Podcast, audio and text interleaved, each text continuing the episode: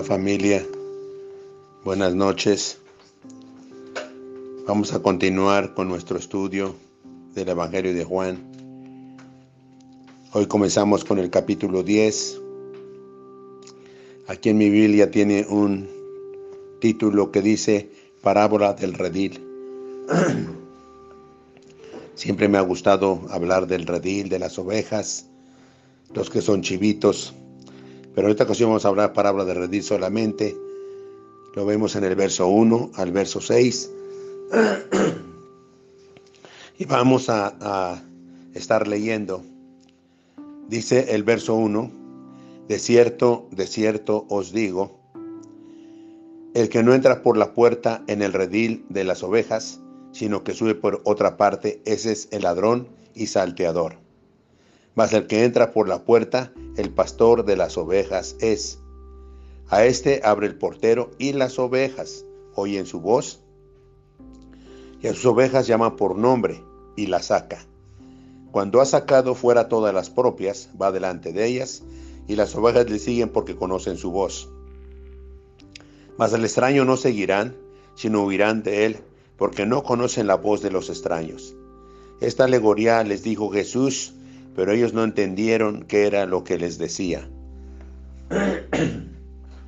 Bueno, vemos aquí ah, de la parábola del redil, vemos que hay un pastor, que es verdadero el pastor. Las ovejas conocen su voz y él las conoce por nombre. Es el primer personaje y el más importante y el más valioso, porque Jesucristo es el buen pastor el que dio su vida por todos nosotros, que somos el rebaño del Señor. Pero hay otro personaje que es un ladrón y salteador. Este solamente viene para robar, hurtar y destruir, como dice el verso 10 que lo estaremos viendo eh, el día de mañana. Pero es, está siempre a nuestro acecho, hay un ladrón. La Biblia dice que el diablo anda como león rugiente, buscando a quien devorar. Y las ovejitas que se apartan de, de el redil, que dejan al pastor, pues son candidatos para que el león rugiente las pueda herir o tal vez hasta eh, lastimar y, y matar, porque eso viene el ladrón, viene a hurtar, matar y destruir. Entonces, el primer personaje, el más importante, es Jesucristo, el segundo personaje, ¿verdad? Es el ladrón, ¿verdad? Que representa al maligno, al enemigo de nuestras almas, que en el nombre de Jesús lo reprendemos.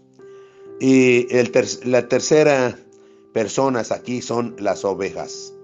Somos tú y yo, el rebaño del Señor, ¿verdad? Las ovejas pues son un poco, un poco, este, ah, pues mansitas, ah, parece como si fueran un poco tontitas, pueden ser fácil de engañar, ¿verdad? Por eso se aprovecha el, el ladrón, pero aquí dice que Jesús es el que tiene cuidado de sus ovejitas, Él es el que las saca y va delante de ellas, ¿verdad?